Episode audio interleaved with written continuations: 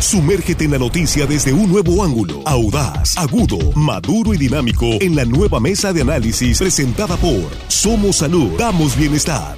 Tu salud es lo más valioso, pero también debes cuidar tu economía. Ven a Somos Salud. Te ofrecemos más de 30 especialidades médicas, análisis clínicos, rayos X, lentes, tomografía, servicios dentales y mucho más. En Tres Ríos, La Conquista y Barrancos. Consulta solo 350 pesos. Somos Salud. Damos bienestar.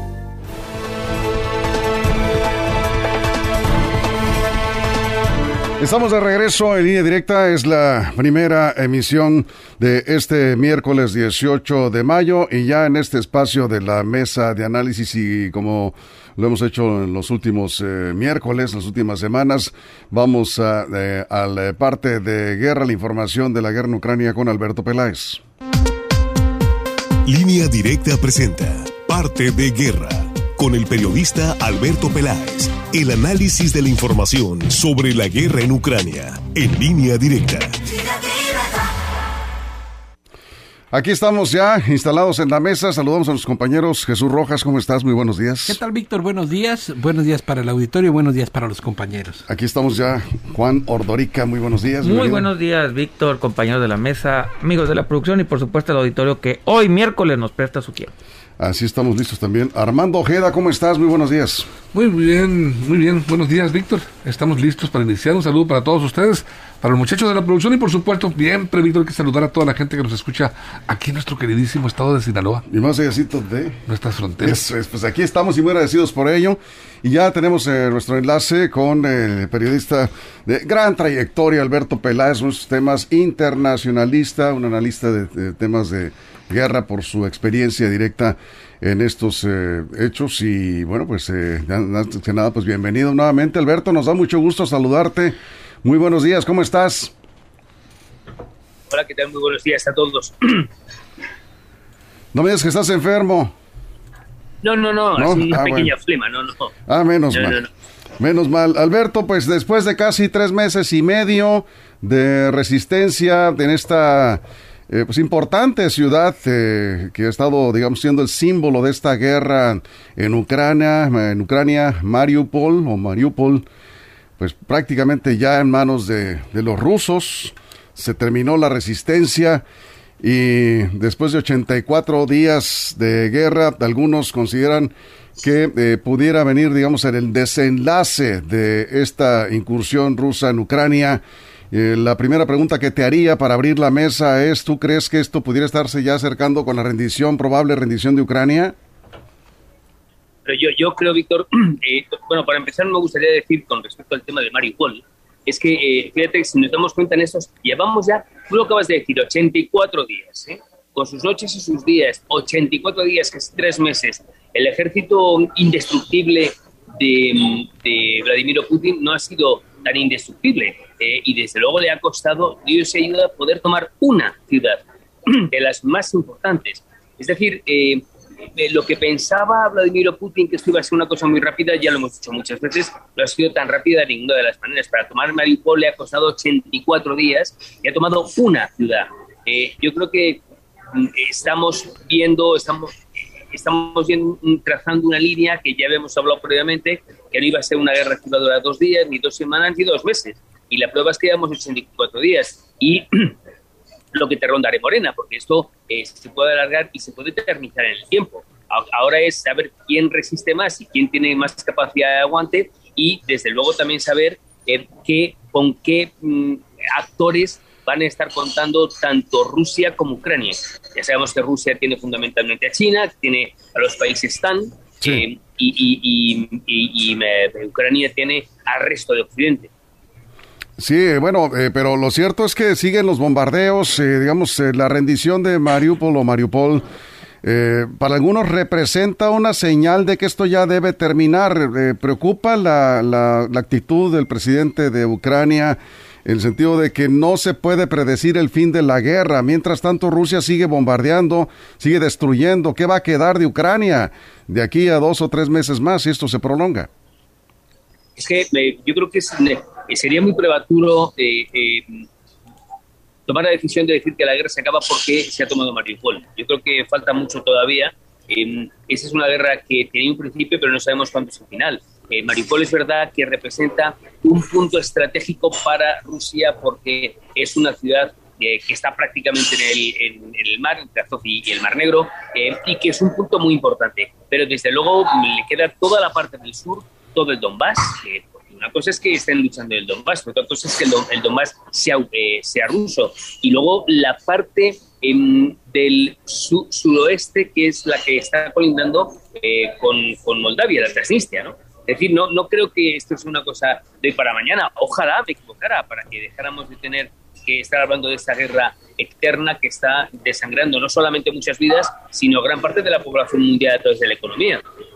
Eso es, vamos contigo. Jesús Rojas, te escucha Alberto Peláez. ¿Qué tal, Alberto? Buenos días. Jesús, buenos días. Me sorprendía ver los videos del fuego porque leía un titular, decía, si hay un lugar, si hay un infierno en el mundo o en la tierra, está en Azovstal que es la parte siderúrgica, la empresa que estaba bajo asedio, bajo todo el poder de la artillería rusa, el Mariupol. Me imagino que fueron momentos muy difíciles. A ti que te ha tocado cubrir varias guerras, todo lo de alrededor de, esa zona me imagino que estaba bajo tremendo fuego, ¿no? Eh, perdón, no, no, te entendí, Jesús, discúlpame. Sí, te comentaba que leía yo, leía yo unas notas que decían que si en el mundo había un lugar como el infierno, era en la parte siderúrgica de Mariupol, en Azovstal. Ahí estaban bajo el fuego inacabable prácticamente de la artillería rusa. Perdón, no, te llego a entender bien. Me decías que en la parte de, de Mariupol donde está la artillería rusa. Sí, donde estaban atacando con todas sus fuerzas, donde estaban prácticamente desatando toda su furia. La parte bueno, por, lo que estábamos hablando esto antes, Jesús, eh, em, Mariupol no es una ciudad cualquiera, es una ciudad que mm, desde el punto de vista estratégico para, para, para Vladimir Putin es fundamental. Eh, y no iba a parar hasta conseguir eh, esta ciudad alrededor de ella, desde luego está la feria, están muchas cosas, eh, y él tiene que hacerse dueño y señor de esa zona para dar un mensaje al resto de Ucrania de que quiere intentar hacer lo mismo con otras ciudades. Pero insisto, lo que he dicho muchas veces, de entre 84 días de guerra, no ha tomado, es la primera vez que toma una ciudad importante de las 10 más importantes que hay en Ucrania. Por lo tanto, el, el efecto de, de, Vladimir Putin no es ni tan infalible, ni tan estratégico, ni tan eh, ni tan eh, eh, perfecto como muchos puedan pensar. No, no, que está lleno de, de, lagunas, llenos de, de rubros distintos y, por lo tanto este es un ejército que desde luego no es lo indestructible que pensábamos desde la Segunda Guerra Mundial, ni mucho menos. Bien, vamos aquí con Juan Ordorica. Juan. Alberto, uno de los pretextos de esta guerra fue impedir que la OTAN pusiera, eh, se incorporara Ucrania a la OTAN. Eh, por eso Vladimir Putin dice que tomó esta acción preventiva para tratar de evitarlo. Sin embargo, Finlandia ya, ya eh, anunció que casi tiene un pie dentro de la OTAN. Finlandia tiene una frontera todavía más grande que Ucrania eh, con Rusia. Y Vladimir Putin dice que no tiene ningún problema que Finlandia se, se asocie con la OTAN.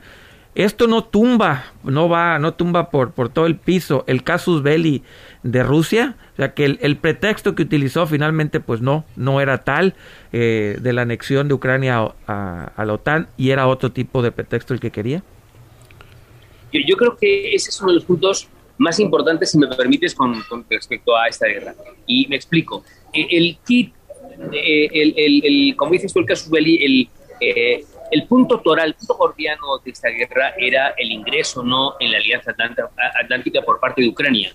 Eh, Rusia tiene muchos vecinos que ya pertenecen a la Alianza Atlántica y que antes pertenecieron al Pacto de Varsovia cuando se creó en 1955. Todos aquellos mm, socios rusos hoy son, son socios de la Alianza Atlántica y hay un país, dos, eh, ahora es con Suecia también, que han pedido el ingreso formal en la, en la Alianza Atlántica. Uno Suecia y otro Finlandia. Y Finlandia comparte 1.340 kilómetros de frontera Finlandia tuvo una postura muy neutral durante, eh, desde la Segunda Guerra Mundial porque sabía precisamente que tenía un gran gigante que era la antigua Unión Soviética que le estaba mirando con ojos de terror y que si hacía algo así, este, las consecuencias para, para Finlandia podrían ser indeseables. Ante una situación así donde está viendo que están acabando con Ucrania, pide el ingreso en, la Alianza Atlántica. Y aquel, aquella persona neutral que veía con buenos ojos la, la antigua Unión Soviética y posteriormente Rusia, hoy se da cuenta que tiene a otro enemigo que comparte 1.340 kilómetros de frontera. Es lo mismo que el tema de Ucrania. La misma historia, nada más que Finlandia tiene una relación con la OTAN mucho más cercana y por supuesto con la, con la Unión Europea, porque es un país miembro de la, de la Unión Europea. Y esto eh, a, a Rusia le perjudica mucho y, ve, un, ve que ha salido un grano que no tenía dentro de la estela de puses de granos que tiene en los diferentes países que antes fueron de la Unión Soviética y que hoy son de la Alianza Atlántica y por tanto son enemigos. Imagínate que está tocando a la puerta de tu casa tu enemigo diciendo que quiere entrar es comprensible que, que, que, quieras defender tu casa y tu familia. Es un poco, en ese aspecto, es lo que piensa Rusia, es lo que hace Rusia. Y en ese sentido, en ese sentido, yo, puedo llegar a entenderlo, decir, no todos son tan malos, no todos son tan buenos. Eso, vamos contigo, Armando. Sí, muy buenos días, Alberto. Yo te quisiera preguntar algo, algo que me parece interesante que ha ocurrido en torno a esta guerra. El pasado 6 de mayo en un puerto de la región de la Toscana, en Italia, Alberto, la policía de ese país decomisó un superyate de lujo de 140 metros denominado Shereside. Presuntamente, y de acuerdo a, la versión del gobierno de los Estados Unidos, es propiedad del presidente ruso Vladimir Putin. Es un, es un lujoso yate que cuenta con la herradura del baño bañada en oro, helipuerto y una pista de baile que se convierte en piscina. Eh, se ha documentado que ese decomiso es solo una parte de las acciones que las fuerzas de Occidente han desplegado en puertos europeos en contra del círculo cercano al presidente ruso. Yo te preguntaría, de confirmarse la propiedad de esa embarcación, ¿cuál crees que sea el impacto político que podría implicar en la guerra Rusia-Ucrania? Ya que, ya que pues, está prácticamente desvistiendo esa moralidad, esa honestidad que, de que habla eh, o que presume Vladimir Putin ante sus gobernados. No, no te entendí, Armando, perdón, si era de propiedad de, Vladimir Putin o era de No, no, es que te escucho un poco mal. Sí, el, gobierno de Estados Unidos eh, ha, mencionado que ese yate eh, es propiedad de él a través de prestanombres. Se, se, está investigando, pero y yo te preguntaba, de confirmarse la propiedad de esa embarcación para el presidente ruso, ¿cuál crees que sea el impacto en materia pues de, de honestidad y de corrupción? Entiendo, pero el prestanombre es este, por parte de Zelensky o de Putin, perdón. ¿Mande? El, el prestanombre es por parte del presidente Putin o el presidente Zelensky. De Putin. Bueno, eh, a ver, eh, es un poco lo que nos estamos hablando desde el principio. Eh, yo creo que mm, resultaría una obviedad decir que Vladimir Putin es una de las personas, las fortunas más ricas del mundo. Un señor que lleva desde 1999 tomando un enorme, un enorme latifundio de Rusia, porque Rusia no es España, Rusia no es México. Rusia es un país que va que desde San Petersburgo hasta Vladivostok hay 12 horas de diferencia de cambio de horario. Y todo eso lo tiene Putin como si fuera de él. Em, pero Putin y todo el séquito de Putin eh, Lavrov, el ministro de Exteriores, es una fortuna inconmensurable. Así, la hija de Lavrov tiene en, en, en, Inglaterra grandes casas, grandes fortunas, y ellos, todo ese séquito, todos esos acólitos, los atletas de, del gran poder del Kremlin, eh, viven de, manera sumamente eh, ostentosa. ¿no? Dicho esto, el, no, tampoco el hecho de decir, bueno, es que el, el prestanombre se, pues, de Putin, a mí no, no creo que hubiera un impacto político en Rusia importante. ¿Por qué? Porque al final la censura que está habiendo en Rusia, que siempre hubo, yo recuerdo las veces que ido a Rusia en los años 90, siempre ya existía una gran eh, censura. Se hablaba de la glasnost, de, la posibilidad de la perestroika, de ya eh, por fin tuviera una libertad de prensa, etcétera. Libertad de prensa que nunca existió. Em, el famoso, el famoso Pravda, el, aquel, periódico eh, que enseñaba las enseñanzas de la Unión Soviética, pero que desapareció, tiene miles de Pravdas en, la actual Rusia, porque no deja de ser eh, una dictadura, muy bien orquestada, muy bien organizada, porque es hija de la Unión Soviética. La Unión Soviética era una gran dictadura. Dicho esto, em, los grandes oligarcas rusos, empezando por Vladimir Putin, tienen todo ese, todas esas cosas y muchas más que no sabemos, pero que seguro que las tiene. Ahora, que el impacto político pueda ser, pueda, pueda ser importante, no lo creo por eso que te estoy diciendo, Armando, porque, porque la censura es tan férrea. Eh, que no creo que pueda llegar de esa manera, como les llega a nosotros, el resto de Occidente, en las grandes fortunas que pueda tener Putin, Lavrov y 50.000 personas, insisto, dentro de ese séquito, de esa, de esa élite que, que, que es eh, en Rusia, antigua Unión Soviética, y que son ellos, ellos y sus familias. Eso es, Alberto. Estamos hablando con Alberto Peláez, eh, corresponsal de guerra de, esta, de esta parte de guerra en Ucrania, 84 días de la guerra en Ucrania. Alberto, ¿quién va a aportar los recursos para la atención prolongada que se va eh, a requerir de las miles de familias eh, refugiadas, los que están huyendo de la guerra? Porque pues no creo que la economía de Polonia, de Rumania o Rumanía, de Hungría, entre otros países, son creo que cinco o seis los que más refugiados están recibiendo. ¿De dónde va a salir ese dinero? ¿Sabes algo?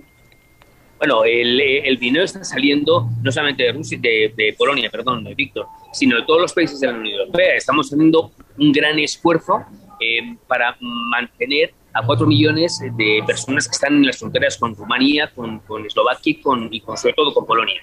Em, y ese es un dinero que sale de los contribuyentes europeos. Mm, y además, insisto, lo hemos también lo he comentado en alguna ocasión, este es un acto no solamente ya de, de generosidad, de generosidad, sino de justicia.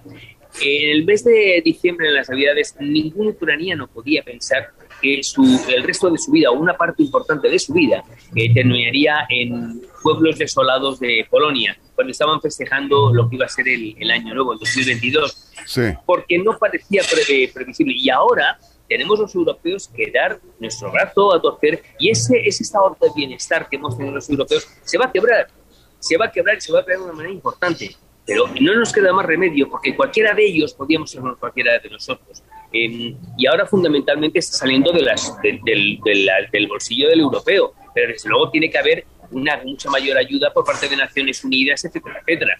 Eh, esto no puede, esto, este es, esta es una corresponsabilidad planetaria de todo el mundo. Así es, no podemos dejar de pensar, Jesús, sobre todo de los niños, ¿no? que son los más afectados por esta guerra. Jesús Rojas, vamos contigo. Sí, pues casi 14 millones de ciudadanos ucranianos que están refugiando en otros países, ¿no? Y bueno, hasta en México hemos visto que hay por lo menos comunidad de refugiados ucranianos. Yo te preguntaría, eh, Alberto, ¿cuáles crees que puedan ser las próximas ciudades en caer o si ya no hay posibilidades de que caigan algunas ciudades que están bajo el asedio ruso? Pero hay, hay, varias ciudades, Kharkov, una de ellas, lo que pasa es que, mm, eh, tal y como está jugando los, este tablero de ajedrez que la guerra, es muy difícil poder predecir cuál pueden ser las próximas. Desde luego, Kharkov al, norte es una ciudad em, muy golpeada, pero, pero hay una gran, una gran resistencia. Acuérdate que los ucranianos han conseguido, si no doblegar, sí hacer que las tropas rusas se vayan mucho más a la frontera con, Rusia.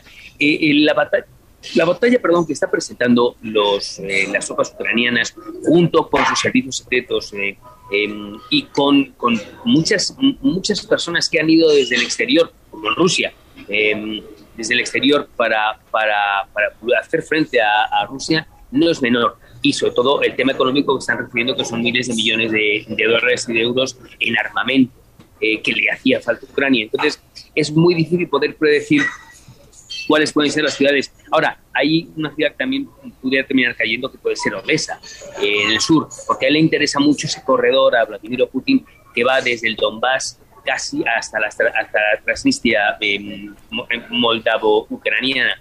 Y eso es todo un corredor que va desde el este, recorre el sur por el, mar de Azov, por el mar de, em, el mar Negro y desemboca en la Transnistria, en, la frontera con, con Moldavia. Están llegando algunas preguntas eh, breves, a ver si tuvieras eh, tiempo de responder directamente, Alberto. Por el señor Miranda. Acá te están saludando de nuevo desde Mazatlán. No, el señor Miranda yo creo que no se conectó el día de hoy. Desde Mazatlán eh, te saluda María de Los Ángeles Rivera. Y te pregunta, ¿a quién beneficia económicamente esta guerra? Porque da la impresión de que están mandando recursos, dice, los, voy a resumir su mensaje, está un poco largo, para mantener la guerra y no para lograr la paz. ¿A quién le beneficia, a quién le conviene prolongar la guerra? Eh, María de los Ángeles, mire, eh, las, las armas siempre se han creado para ser utilizadas, no para mantenerlas, no para dar no para destruirlas, porque es mucho más caro. Eh, el país que tenga más armas, desde luego, se va a beneficiar. Ahora, eh, el gran beneficio en, diferentes términos, yo creo que en este caso sigue siendo China. Eh, China es ese, ese personaje que está detrás de bambalinas, que está esperando em, a ver en qué momento sale cuando los actores principales se den, se, den el golpe final. Ese es el, como el, toro que el torero y el toro que mueren matando y que parece un, torero de plata o un sobresaliente y al final es el que se lleva los, los honores. Aquí es algo muy parecido. Eh, en, la medida en que la guerra siga siendo larga en el tiempo, esto desde luego es un factor fundamental y muy rico para, para China. Eso es. Vamos contigo, Juan. Alberto, eh, hay noticias de que Rusia expulsó a algunos diplomáticos españoles en los últimos días.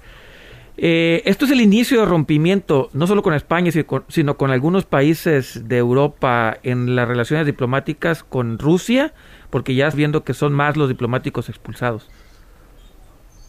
Bueno, no, no, sé, no me atrevería a decir que es el rompimiento de relaciones eh, entre Rusia y España, no, ni mucho menos, pero es verdad que, perdón, la salida de, diplomáticos españoles desde luego no ayuda, no beneficia a tener unas relaciones que ahora mismo son muy malas, eh, pero no solamente de España, de todos los países de Occidente, eh, porque, insisto, eh, es aquí en esta guerra ya no se puede ser neutral. Aquí o estás con uno o estás con otro. Y a nosotros, los españoles, y a nosotros, los europeos, y a, y a mucha gente del mundo, a muchos países del mundo occidental, nos toca estar con el mundo occidental, porque es una guerra que está creada por dos bloques. Y, la, la, neutralidad ni es buena ni beneficia a nadie en estos momentos, salvo para arreglar un problema de que hoy es una guerra para volver a la paz. Em, pero lo estamos viendo, Turquía está claramente con, Rusia, Siria está claramente con Rusia, em, China está claramente con Rusia, hay dos bloques muy distintos. Em, eh, y, así es como parece que va a seguir. Y en la medida que, exista eso, pues claro, habrá sanciones por parte de Rusia y al revés, seguramente con España habrá algún tipo de, respuesta diplomática eh, y pasará, habrá réplicas con otros países del mundo occidental. Eso es, vamos contigo Armando, estamos ya cerrando.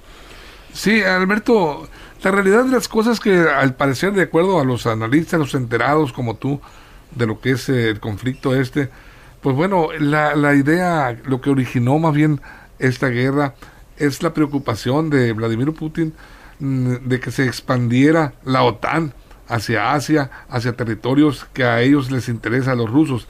Pero aquí está, acaba de comentarlo ahorita Jesús, Finlandia eh, está ya con un pie adentro, Suecia también está por ingresar, Hungría está en veremos. ¿De qué manera, de qué manera estas, estos eh, ingresos, porque prácticamente le están dando la espalda a Putin, de qué manera impactan el ánimo o en el efecto que él puede tener frente a la guerra, o sea, el presidente ruso?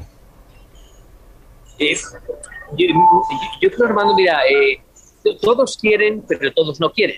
En el caso, por ejemplo, de Turquía, lleva em, está está pero no está porque le está también haciendo el, juego a, Putin.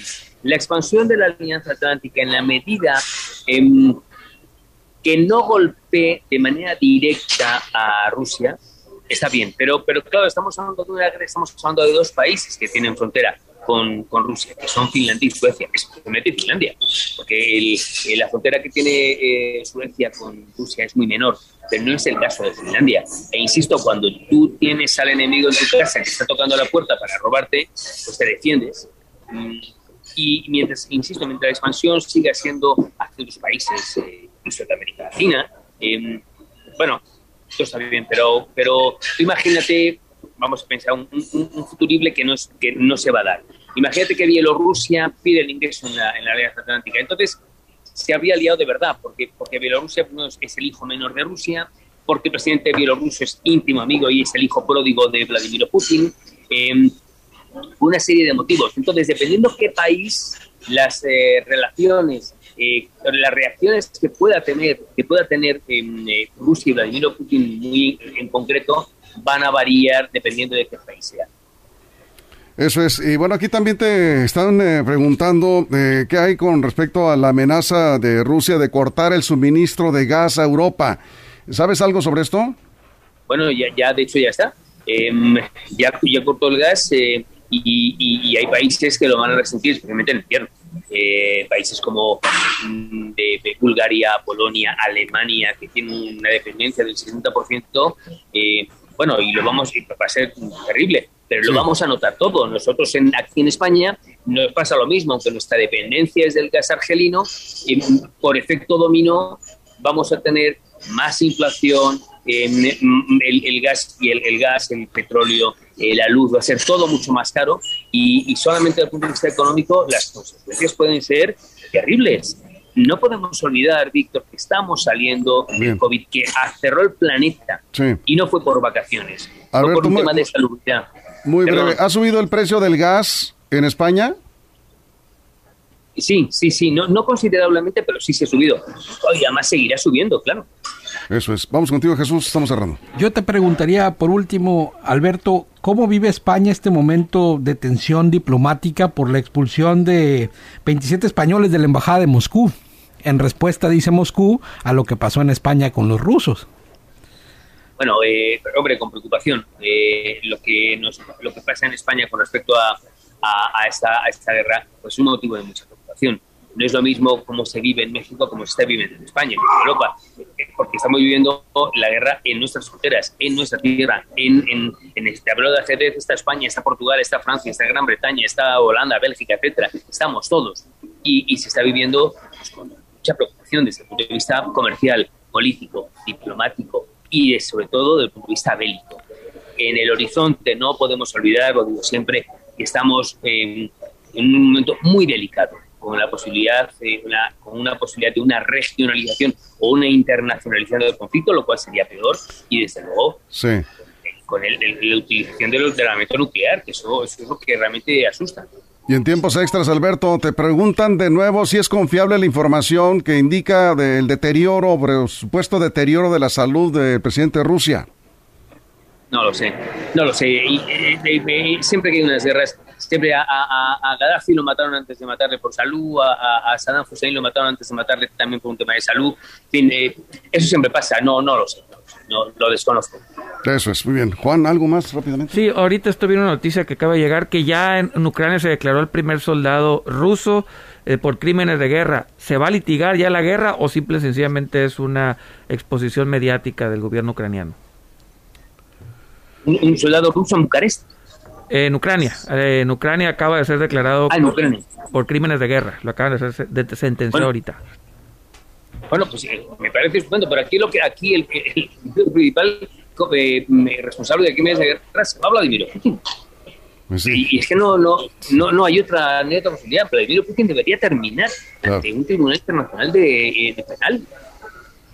Bien, bien, bueno, pues tienes toda la razón. Armando, ¿algo más rápidamente? nada más eh, preguntarte, el gobierno de Canadá, Alberto, acaba de anunciar que eh, prohibirá la entrada de Vladimir Putin y su familia a su territorio. ¿Crees que le importe algo al presidente ruso este tipo de sanciones?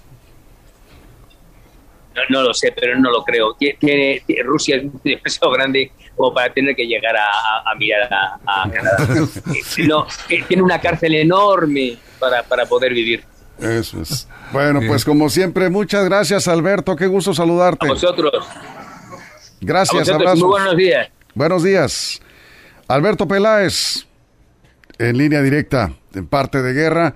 Vamos a una pausa en radio, nos quedamos aquí sin cortes en redes sociales, continuamos. Información confiable, segura y profesional. Línea directa, información de verdad, con Víctor Toro.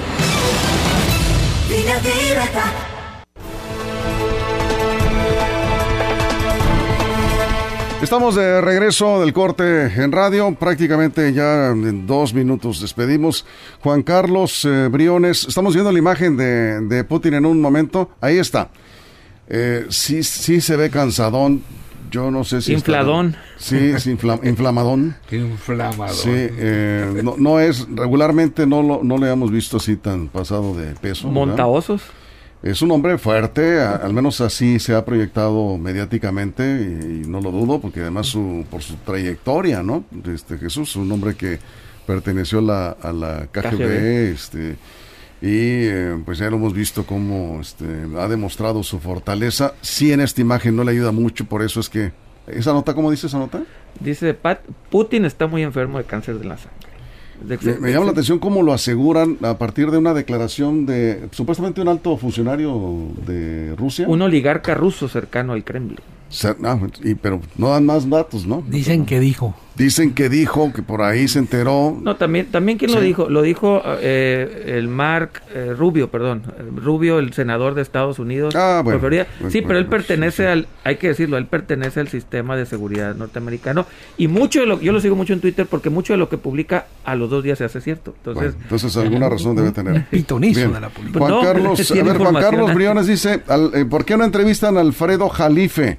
Ojalá quisiera hablar en línea directa don Alfredo Jalife, de mis respetos, un hombre con mucho conocimiento de la geopolítica. Eh, y este pues vamos a intentarlo, vamos a intentarlo. no, Melchito no, caería mal. Yo, me quedé pensando, Víctor, justo en lo que decía eh, Ordorica respecto al juicio de guerra que le, que le pusieron a este soldado. Yo, hasta donde entiendo, el juicio, el juicio por crímenes de guerra no lo hace el país en guerra, sino en un tribunal internacional. Así es. Y con un procedimiento bastante largo, no, no es como de, un momento a otro. Sí, eh, lo que dice la nota, son varios ya periódicos, acaba de suceder que se declaró eh, culpable de haber matado a un civil. Entonces lo, lo juzgaron. Pero como decía Alberto, Sí, Armando, pues el que deben de juzgar es en todo caso el presidente de Rusia, ¿no? 60 años de cárcel. Sí, es el promotor. De... 60 años de cárcel le dieron a este soldado ruso. A este soldado ruso. Con las leyes ucranianas. Ya, no, ya lo sentenciaron de pronto. ¿Sí? Pero porque fue detenido oh. por el gobierno de Ucrania. Así es, sí. Y lo juzgaron ahí. No, y se declaró culpable. Bueno, pues él. No le quedaba de otra, ¿no? Bueno, nos vamos, señores. Muchas gracias, Jesús. Buen día. Gracias, Juan. Nos vemos. Armando, muchas gracias. Hasta la tarde, Dios Gracias a nombre de toda la producción, todo el equipo de reporteros. Los dejamos en los siguientes minutos, en las siguientes horas, toda la información que se genere, ya lo saben, en línea directa portal.com y en nuestras redes sociales.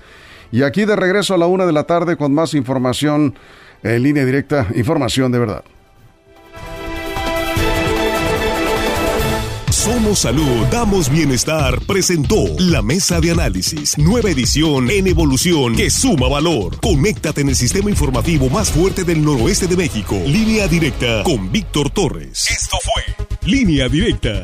Información de verdad con Víctor Torres. Información confiable con fuentes verificadas y seguras. Línea directa. Información de verdad con Víctor Torres.